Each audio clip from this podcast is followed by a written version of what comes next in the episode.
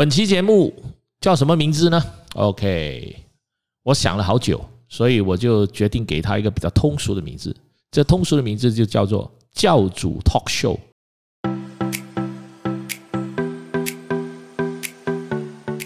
为什么叫教主 Talk Show 呢？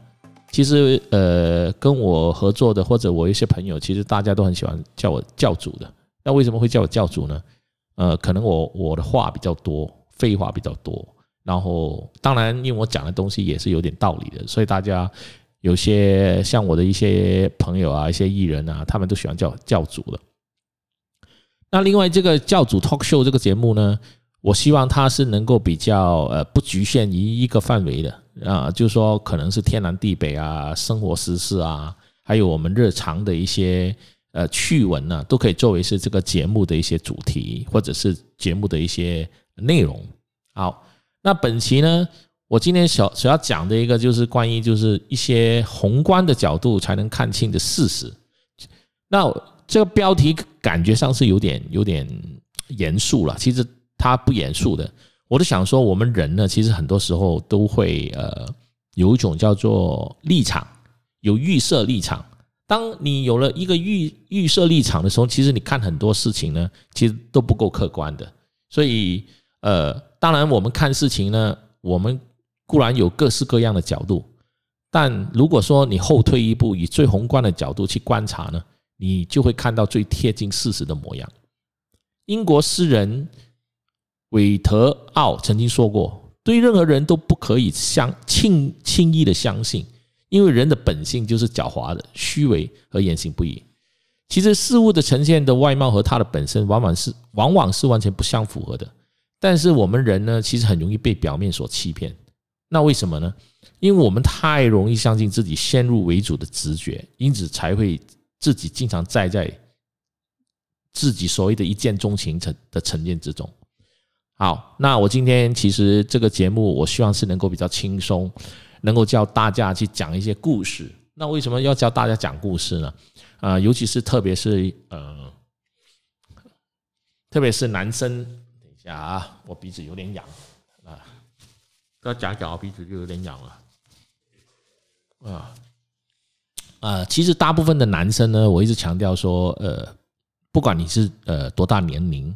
还是年轻人，如果你能够比较有幽默感，不管是在你的社会出来社会跟人家做朋友也好，或者是你要把妹也好，如果你有幽默感，其实你会很容易呃受所有人欢迎。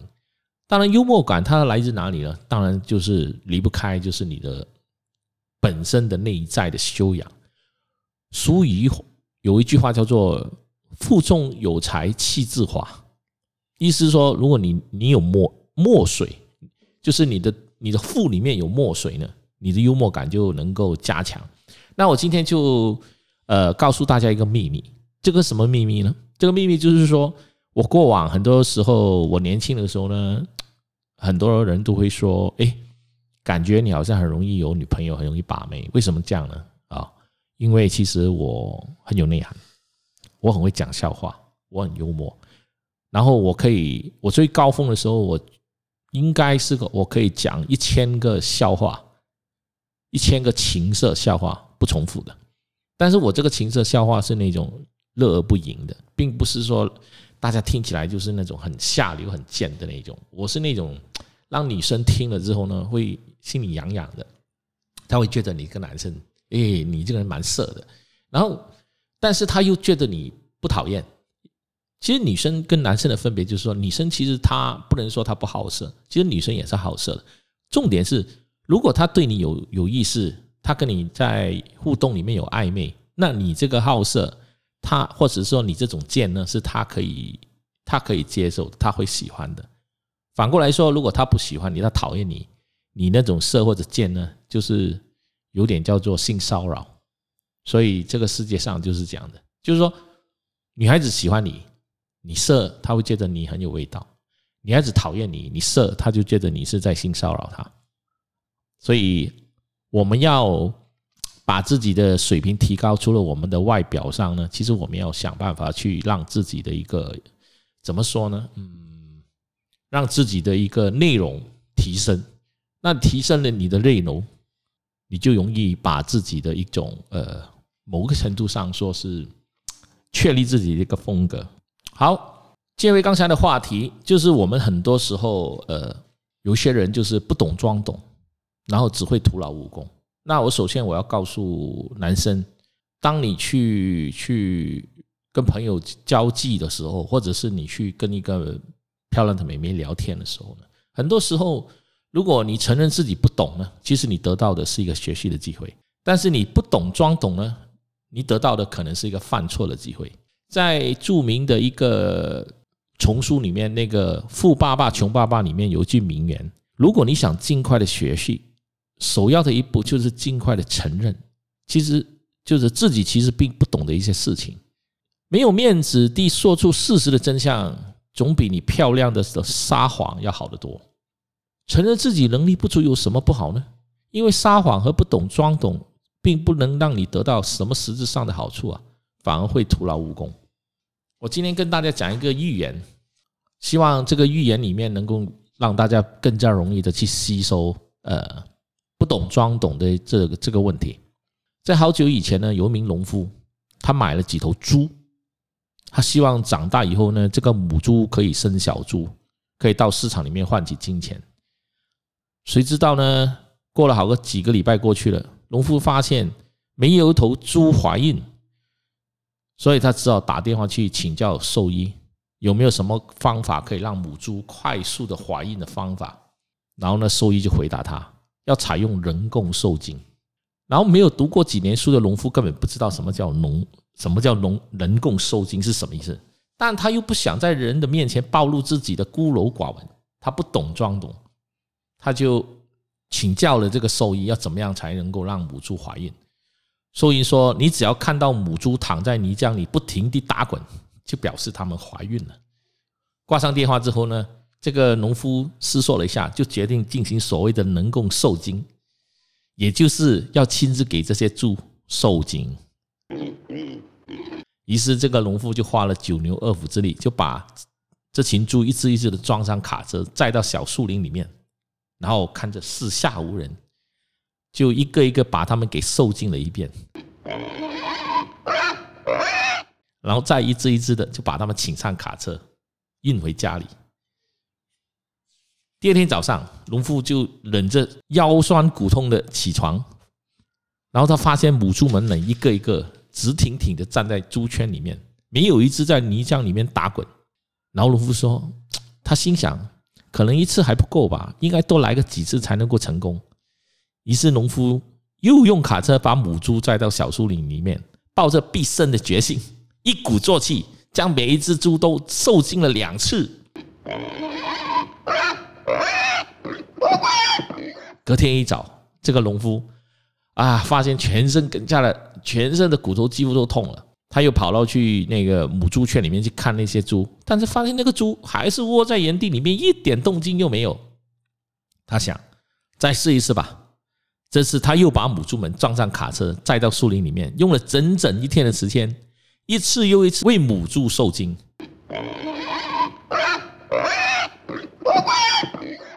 啊，到了夕阳西下的时候，农夫拖着疲惫的脚步回到家里，一进门。他连脱衣服的力气都没了啊！大哥，这种人工受精真的是少点精力都不行了。他就直接倒在床上呼呼大睡了。第二天清早，农夫又是腰酸又是背痛的，根本没有办法从床上爬起来。他只好让他老婆到猪圈去巡视一下，看看那些猪是否都已经躺在泥浆里。没想到他老婆回来以后，却告诉他，猪圈里一只猪都没有嘞。那些猪全都自己跑到卡车上，其中一只猪还很不耐烦的利用它的鼻子猛按那个喇叭，叭叭声呢。这个故事可以给大家带来什么启发呢？然后每一个人的感受不一样。如果你想让自己变得更好，就不要不懂装懂，而要学会说出实话，而且谦卑的向别人求助。其实世界上到处有很多骄傲自大的人，自己以为就是就自以为是，却又一事无成的人。他们有个共同点，就是不愿意承认自己不懂的一些事情，因此他们终其一生都装作自己非常的聪明，而这恰恰是显得他们的非常的愚蠢。我常说，承认自己不懂，你得到的是一个学习的机会；而不懂装懂，你得到的是一个犯错的机会。那今天我讲这个故事呢，其实就是我过往呃我自己的一些经历。那我自己本身呃就是一个不懂我就问到底的那些人，因为我认为如果你不懂一件事，你去问，你又愿意的虚心去去请教别人，我相信没有人会不愿意去教你嘛。我还记得很多年前，呃，我自己有一个亲身的经历，然后这个经历其实，在当时来讲，其实并不是太好的一个经历，但实际上它让我。得到了一个非常大的一个学习的机会。那时候我应该是在新加坡，然后因为新加坡有很多人，其实他们的就是就是等于是说是华人，但是他们都讲英文的，他们的华人都很差的。那他们一群人有其中一两个是我的朋友，那他们一群人都是在那边讲的都是英文呢，Singlish 啊，新加坡英文。然后那时候的我呢，本身的英文是非常的烂，非常的差的。跟我现在相比，当然是有很大段的距离。我现在的英文还其实还蛮厉害的，因为虽然我有些时候有些英文的文法上是讲的不是很对，但我可以跟一些来自好莱坞的一些呃监制啊、一些大咖直接跟他开会，开两三个小时都没什么问题的啊。这这是有，这是可能是我这这五六年一直在看大量的美剧，其实有很大的帮助，因为我看美剧也从那些。里面的一些文字上的一些对白、翻译对白，能够学到很多东西。好，说回刚才的，然后那个时候我在讲英文，其实讲的非常的烂。那在他们聊天里面的，就是说每一个人都讲英文的，那我讲英文讲的很烂。那其中有一个女孩子呢，她就这边笑，可能那时候我年少气盛吧，那我心里就很不舒服，我就问他，我说你笑什么笑？然后那个女孩子就说。啊，你英文其实讲的蛮烂的。那我就反问他，那我问我就反问那个女生，我说：“哎，我想请问一下，请问你的中文好不好呢？”他说：“我中文很烂的，我除了我我自己会写我自己中文的名字呢，那其实我中文其实很差的，我只会讲英文。”然后我就问他：“你是不是华人？你是华人呢，连自己的语言都不懂，那你在这边笑什么呢？你笑我什么？干嘛呢？”如果我是你啊，我撞墙死掉算了。自己的华人都不懂自己的语言，你不觉得这个是很可悲的一件事情吗？这是第一点。第二点，语言本来是一种沟通，懂跟不懂，它其实就是要传达一个信息。那你懂英文，我不懂，按道理你应该来教我，或者是告诉我应该怎么说，而不是在旁边在耻笑我。那你耻笑我，反而让我觉得你自己更可耻嘞。然后说完，这个女孩子就整个脸就整个人一下子没有料到我会来的那么那么猛的那么激烈的一个回击，她脸上的就是随即就很快的就有点想哭的感觉。我说你别哭啊，我不喜欢看到女生哭的，而且你哭也没用的，因为这是你你就是说先犯贱在先。然后我那些朋友在旁边打圆场，就说啊算了，Jack 就反正人家也没有别的恶意。我说 OK 啊。那反正就是说我也是那种呃，就像那种像炮竹一样，我不爽我就说了出来，然后就这样这个事情就过去了。但是在这个过程里面，呃，也让我见识到不同的人。很多人往往他懂某种语言，就好像说很多人他懂英文，他觉得自己有点自以为是，觉得自己很很厉害这样。也有些人呃，可能他在某些场合他不太敢说话，因为他认为自己不懂这个语文。他怕他讲出来会被别人笑。那我自己本身从小到大呢，其实是一个相对比较自信爆棚的人。那我这种自信爆棚，或者我这种所谓的莫名的自信，是来自什么样呢？其实我也不知道，我也我也我也不理解为什么我会那么的自信，或者是那么的有有有自己的一套。这可能是跟我自己从小喜欢看书，或者是。我自己因为看大量的呃漫画也好，丛书也好，培养了自己一种强大的自信啊。然后再加上我曾经听过，就是说我在中国大陆曾经听过一句很有意思的话，这句话我现在也常常挂在嘴边那时候我在大陆的时候，经常听人家说，如果你要成功，你必须坚持；如果你要成功，你必须不要脸。因为你太在乎自己的面子呢，其实你什么都干不成。所以呢，坚持不要脸呢，其实就是一个成功的最基本的一个基础。或许你听起来“坚持不要脸”是一个贬义词，其实“坚持不要脸”其实是一个褒义词。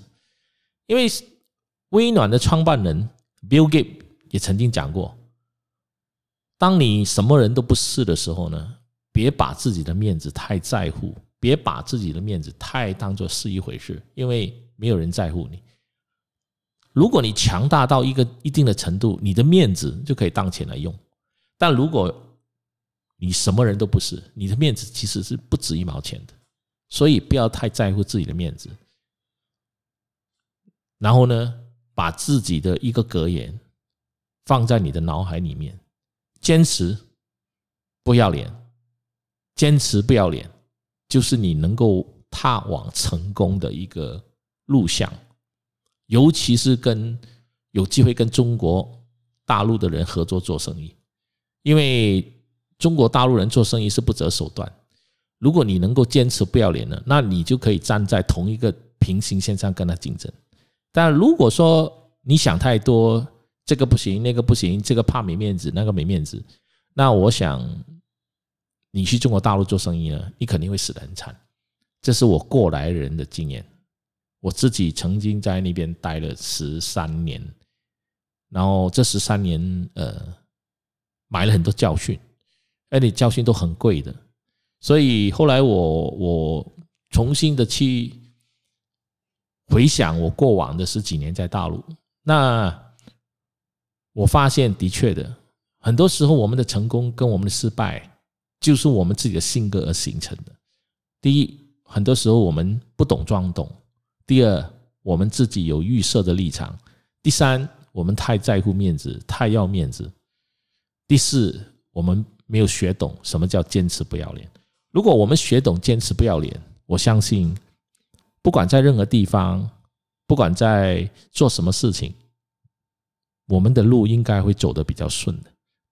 或许有些时候呢。你坚持不要脸，会让一些人讨厌你。